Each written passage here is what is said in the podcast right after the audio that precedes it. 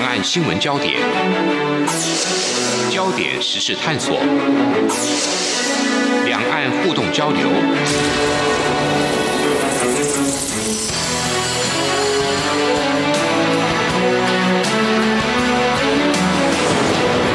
请听黄丽杰制作主持的《两岸 ING》。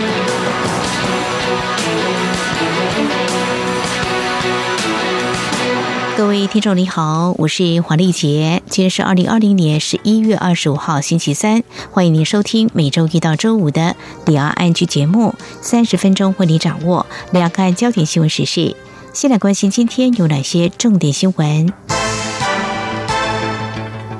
焦点扫描。中央流行疫情指挥中心今天公布，国内新增五例境外移入 COVID-19 确诊病例，分别自印尼以及菲律宾入境。指挥中心统计，目前一共有六百二十三例确诊。中央流行疫情指挥中心日前公布秋冬防疫专案，要求国人在内的所有旅客入境台湾都必须在登机之前，减负三天内核酸检验阴性报告。指挥中心指挥官陈时中今天端出配套措施，明定三种情形可以免付阴性报告，包括紧急协处、所在国无法自费筛检，以及经部会同意的专案行程。中国大陆昨天二十四号新增五例二零一九年冠状病毒疾病 COVID-19 确诊，都是境外移入病例，分别由上海等四个省市通报。根据国家卫健委统计，截至二十四号，中国累计报告确诊病例八万六千四百六十九例。在港澳累计确诊部分，香港一共有五千七百八十一例，澳门四十六例。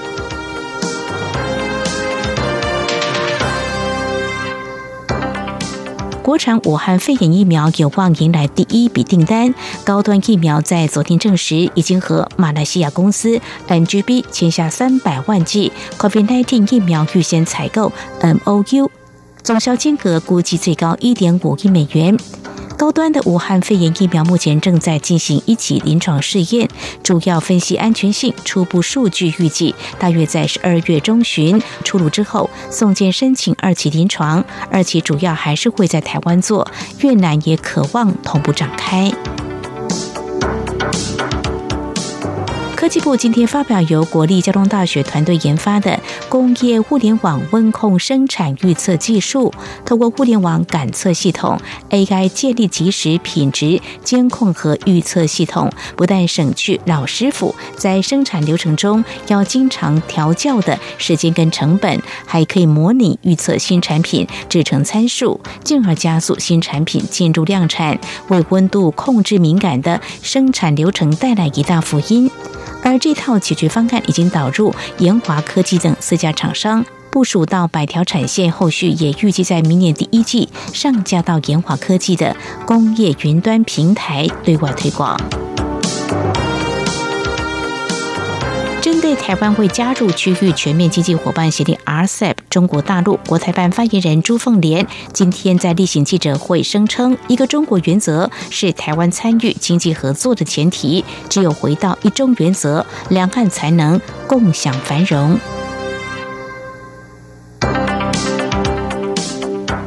据日本放送协会 NHK 今天报道，日本外相茂木敏充昨天和来访的中国外交部长王毅举行会谈时，针对中国公务船频频航行在钓鱼台海域一事，茂木强烈要求中国要自我克制，也表达了对香港民主和新疆人权议题的关切。对此，王毅则重申中方对钓鱼台享有主权，不过两人同意将继续就这项问题保持沟通。而另一方面，对于日方提到的香港、新疆、钓鱼台三个敏感议题，中国外交部发布声明当中都没有提及。根据日本媒体的报道，这中关系没有改善的征兆。而对于双方贸易、观光、环境、节能等领域合作，茂木跟王毅都同意要共同推动有关气候变迁议题，两人也同中日间将设立一个协商架构，加强意见沟通。在台海两岸升高紧张之际，中国官员今天表示，台湾师范大学退休教授施正平已经被中国法院以间谍罪名判处四年徒刑。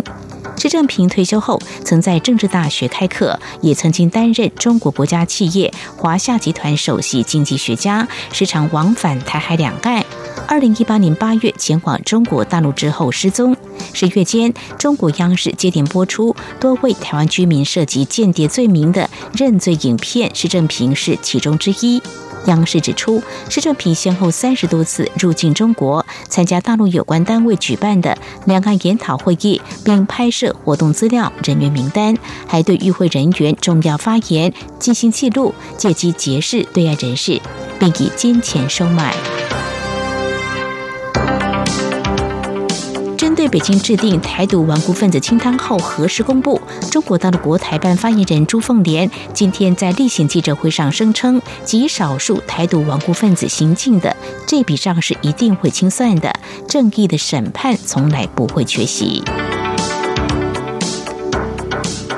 为提升法院的裁判品质，台湾高等法院今天起举办为期三天的台湾高等法院暨所属法院法律座谈会。司法院长许宗立在开幕时表示，国人今年对法官信任度提升到百分之五十三点九，已经达到 OECD 国家的平均值，这是给司法从业人员打了一剂强心针。徐宗立说，国民法官制度预计在二零二三年一月正式上路，各地方法院的。模拟法庭已经如火如荼展开，各地院如果在办理过程中有任何需要协助的地方，都可以向司法院提出。台湾高等法院院长李彦文则表示，今年的法律座谈会一共有八十个题干，透过讨论将能做出大家都可接受而且能解决的适当结论，来提供审判实务上的参考，同时是很好的学术研究题材。很多法官也期待座谈会结论出炉，高院将会尽快把相关资料汇整上网，未来还会建置在司法院法学资料检索系统，供社会大众查阅。原定十二月来台访问的美国环保署署长惠勒取消行程。我外交部今天说，惠勒因为行程变动，决定无法在今年底以前来访。蔡英文总统今天表示，对惠勒最后无法访台予以尊重，也感到可惜。但是台美双方会持续努力各项议题的合作与交流。外交部长吴钊燮也对此感到万喜，不过也说，我方仍会积极和即将上任的拜登政府合作国际环保议题，并且促成相关官员访问台湾。以上就是今天的两岸焦点新闻，稍后焦点探索。继续来关注中国正在严厉制定台独顽固分子清单，为何借有亲中港媒以及中国官媒揭露，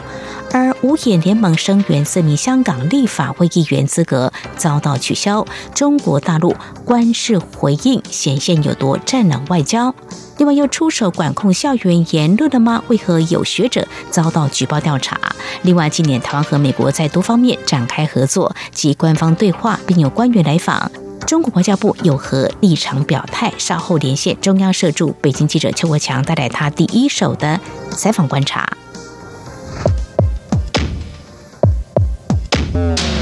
明天的历史就是今天的新闻，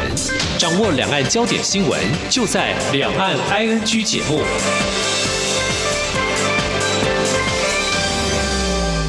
我是药师苏博明，提供大家三个购买医用口罩的小配包，请透过实名制通路或与领有贩卖业药商许可执照，如医材行或药局等通路购买。除实名制口罩为散装外，其他医用口罩都必须要有完整包装。购买时要认明包装上的医疗器材许可证字号。另自九月二十四日起，国产之平面式医用口罩皆有双钢印。九月二十三日前生产的无双钢印口罩，亦请安心使用。有政府，请安心。资讯由机关署。提供最热门的新闻，最深入的探讨，焦点探索。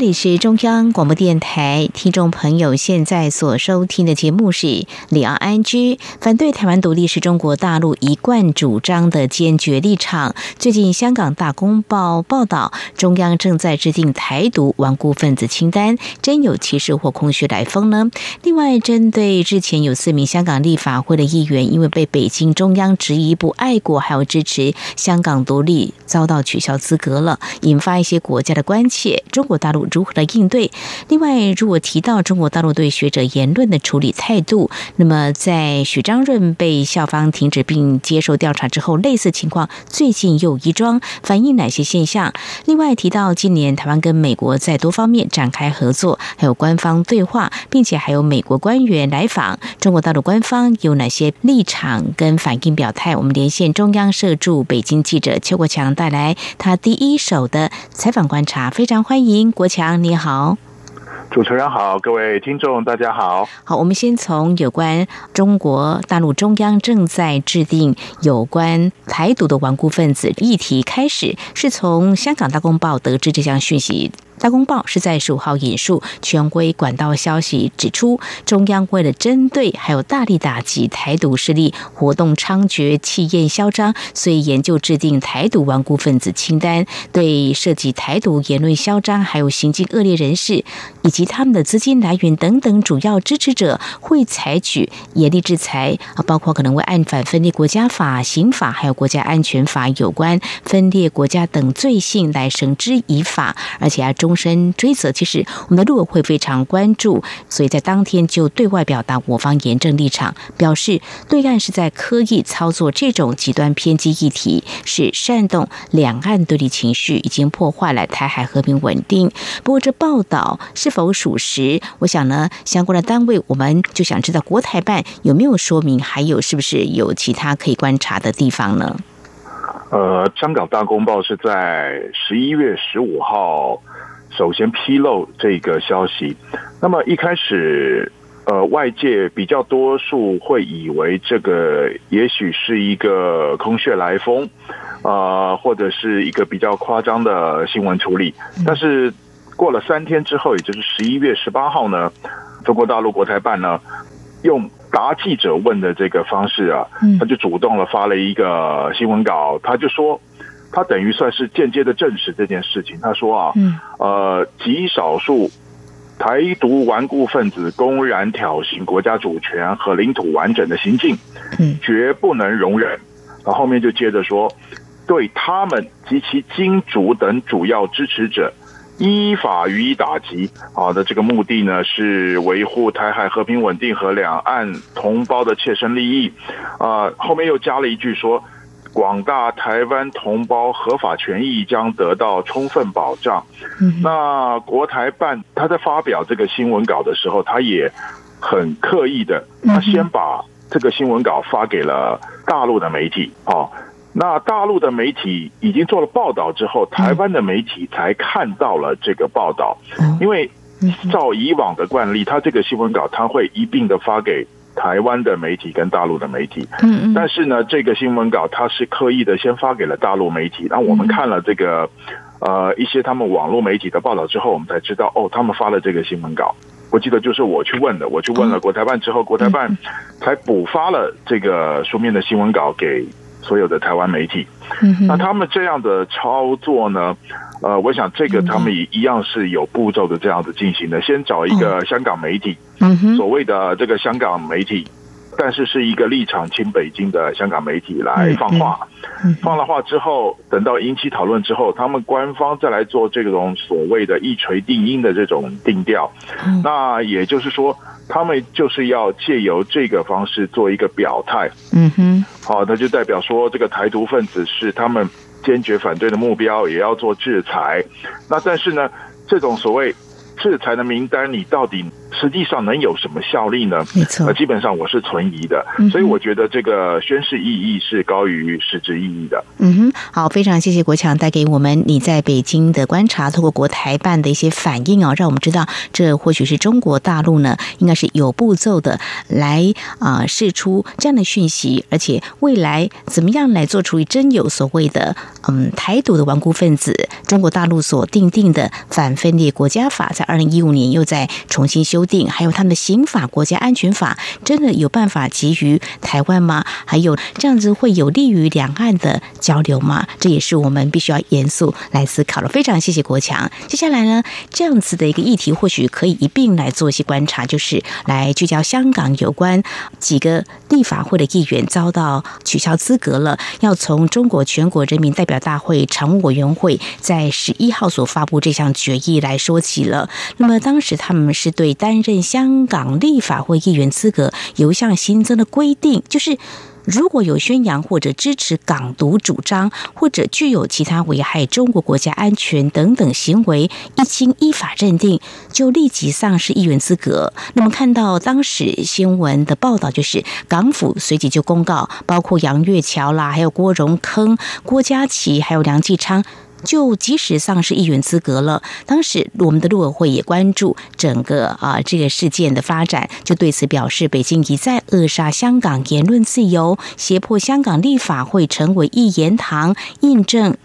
所谓的一国两制是毫不尊重民意，现在已经形同褪去羊皮的狼。那么事实上呢，这起事件也引发国际关注。呃，我们提到所谓五眼联盟，大家应该清楚是包括了澳洲、加拿大、纽西兰、英国，还有美国。他们在之后是发表声明指出，中国大陆这一项决定是进一步破坏香港高度自治及权利跟自由。呃，中国外交部对这起事件。有什么样的回应立场表态呢？国强，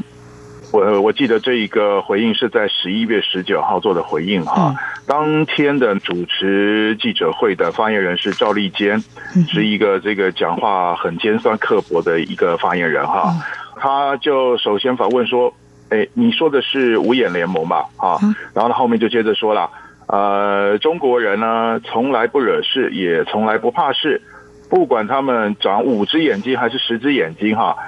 只要胆敢损害中国的主权、安全和发展利益，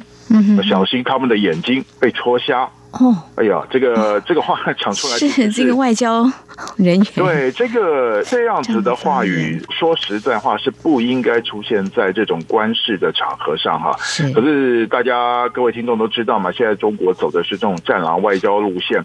这个赵立坚呢，讲话又是一向的比较尖酸刻薄了哈。所以说他讲这样的话呢，虽然让人家觉得。这个很不可思议，可是对他来讲，还有对现在的中国政府来讲，这又是很稀松平常的事情。嗯哼，当时这场记者会是由记者主动来提问，关心这起事件。嗯，对，没有错，这个提问的记者是一个外国媒体。嗯哼哼哼，好。那么整个事件的发展呢，其实，在台湾也是同时会关注的，因为事实上呢，从反送中还有港区国安法实施以来，不仅是台湾关心，还有美国、英国一些国家都是关心。那么这次五眼联盟呢，他们发表声明，提出这样的声援呢，我想呢，后续也是值得来关注。中国大陆对于港区国安法实施，还有所谓定出这个台独的顽固分子，未来会怎么处理？好像显。显示出中国大陆对于这方面的态度呢，立场似乎是越来越强硬了。好，这是在我们节目前半阶段，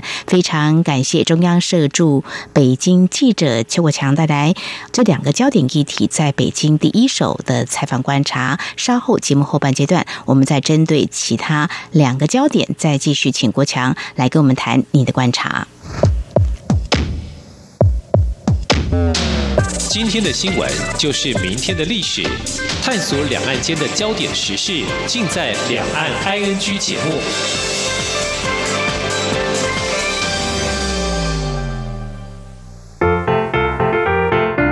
各位听众朋友，央广 RTI 正在进行意见调查，我们每一季都会准备特别的小礼物，抽签赠送给参加的听友。您可以上 RTI 官网。Triple w 点 r t i 点 o r g 点 t w 填写问卷，或是现在就拿起纸笔，把以下四题的答案写下来寄给我们。准备好了吗？第一题，您使用什么平台收听或收看央广的节目？第二题，您最喜欢的央广华语节目是哪些？最多可以写三个。第三题。从一颗星到五颗星，您会给央广华语节目几颗星的总体评价？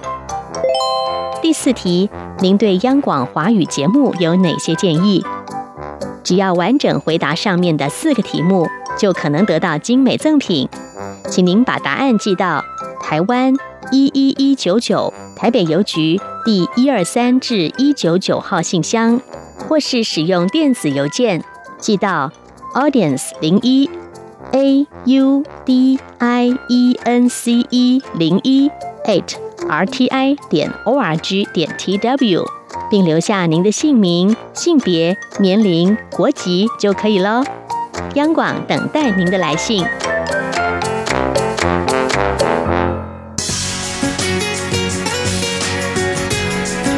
这里是中央广播电台台湾之音。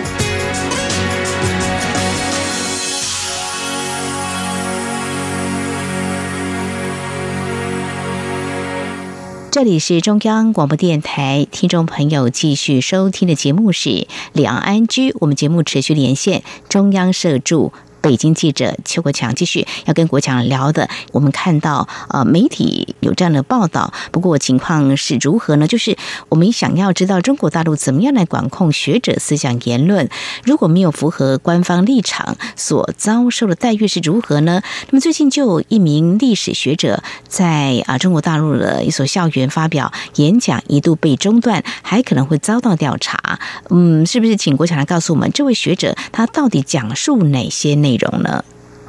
呃，这位学者啊，他是中国大陆算是蛮有名的一个冷战史专家哈。嗯。呃，他叫沈志华。好，他对这个美苏从二次大战之后一直到苏联解体这一段时间这个冷战史，也包括这个中国在内的当时东西方的这种冷战。的这个过程啊，他有蛮深入的研究。那这是这样哈，他在这个十一月五号啊，应邀到这个北京首都师范大学的这个历史学院。好，他要主讲的那个题目是苏联社会主义模式的建立与终结。然后它里面呢就涉及到这个韩战，因为我们知道这个中共呢，它是受到这个苏联的指使。啊，然后他决定投入这个韩战的哈，那么他就讲到了这个韩战这方面的这个历史。那他讲的这个韩战的这个历史呢，据了解，跟这个中共官方的这个史观呢有不小的出入，啊，反而是比较接近我们西方的，啊，还有我们这个台湾跟韩国、日本这边的史观，哈，比较接近。那跟既然跟这个中国方面的这个官方的史观不一样，那就触犯了中共官方制定的有一条红线，叫做七不讲，就是七种东西你不能讲，包括什么？叫做七不讲。嗯，这个七不讲呢，里面有一条就是说，与党和社会主义的这个原则不一样的，你不能讲。嗯，那这个七不讲基本上就是一种对言论的前置，啊，这是一点。但再加上呢。这几年，尤其是这个习近平上来之后呢，中共官方呢在学校里面安排了一些所谓的联络员，这些学生呢就是专门来记录这个老师在课堂上讲的东西，然后呢再做记录，然后回报给这个校园里面的党组织，那这个党组织就拿这些记录来作为这个呃评判这个老师的课堂上讲话。甚至啊，来事后找老师约谈，甚至找他们麻烦的一个依据。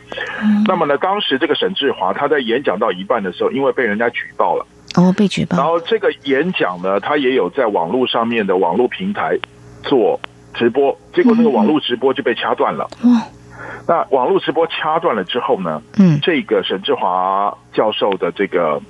他的演讲也暂时。告了中断，因为他们要处理这个直播的这个被中断的事情。后来他们因为这样，只好到另外一个网络平台上面去直播。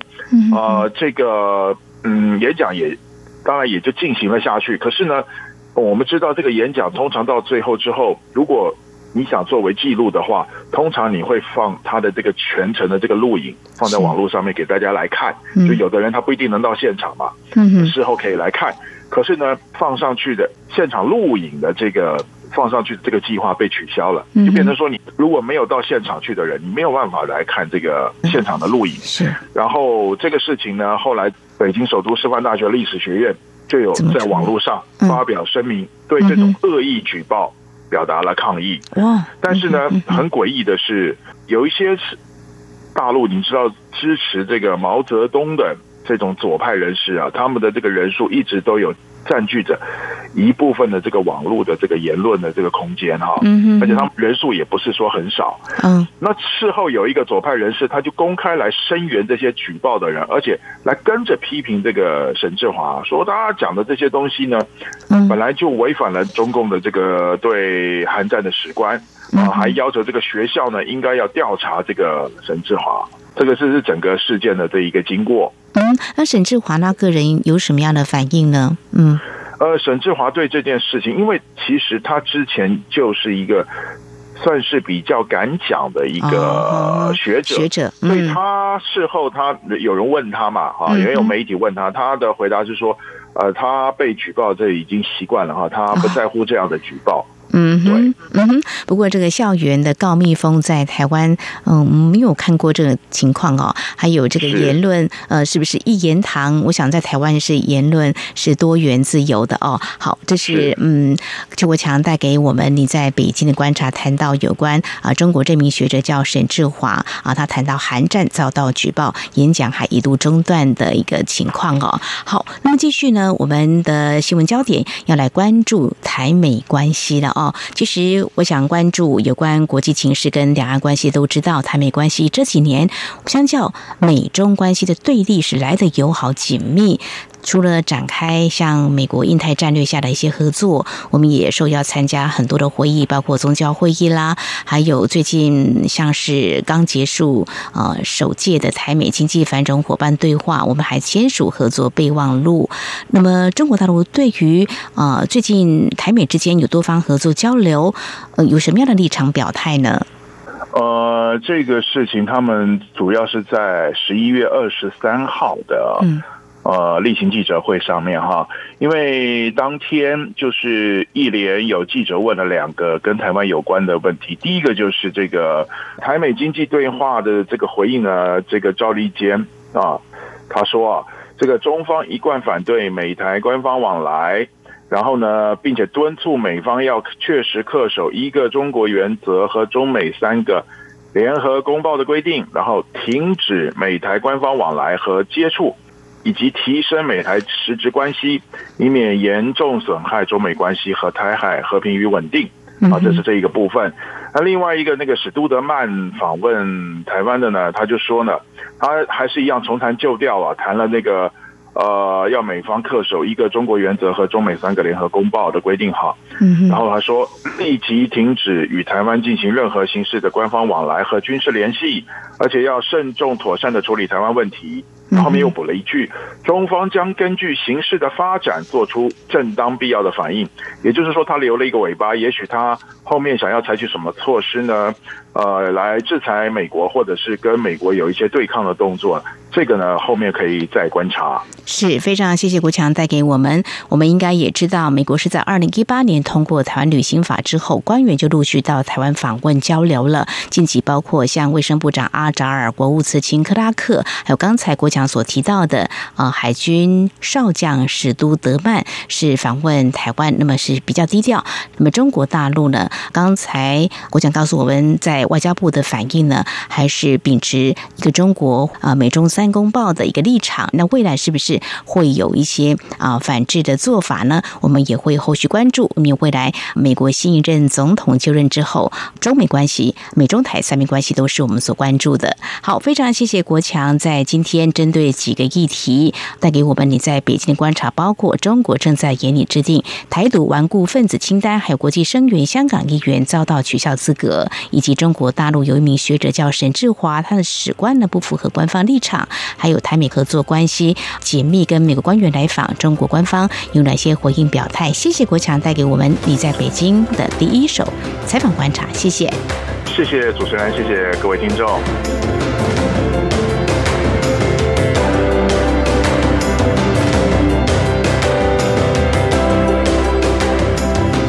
以上呢就是今天节目，非常感谢听众朋友您的收听，华丽姐祝福您，我们下次同一时间空中再会。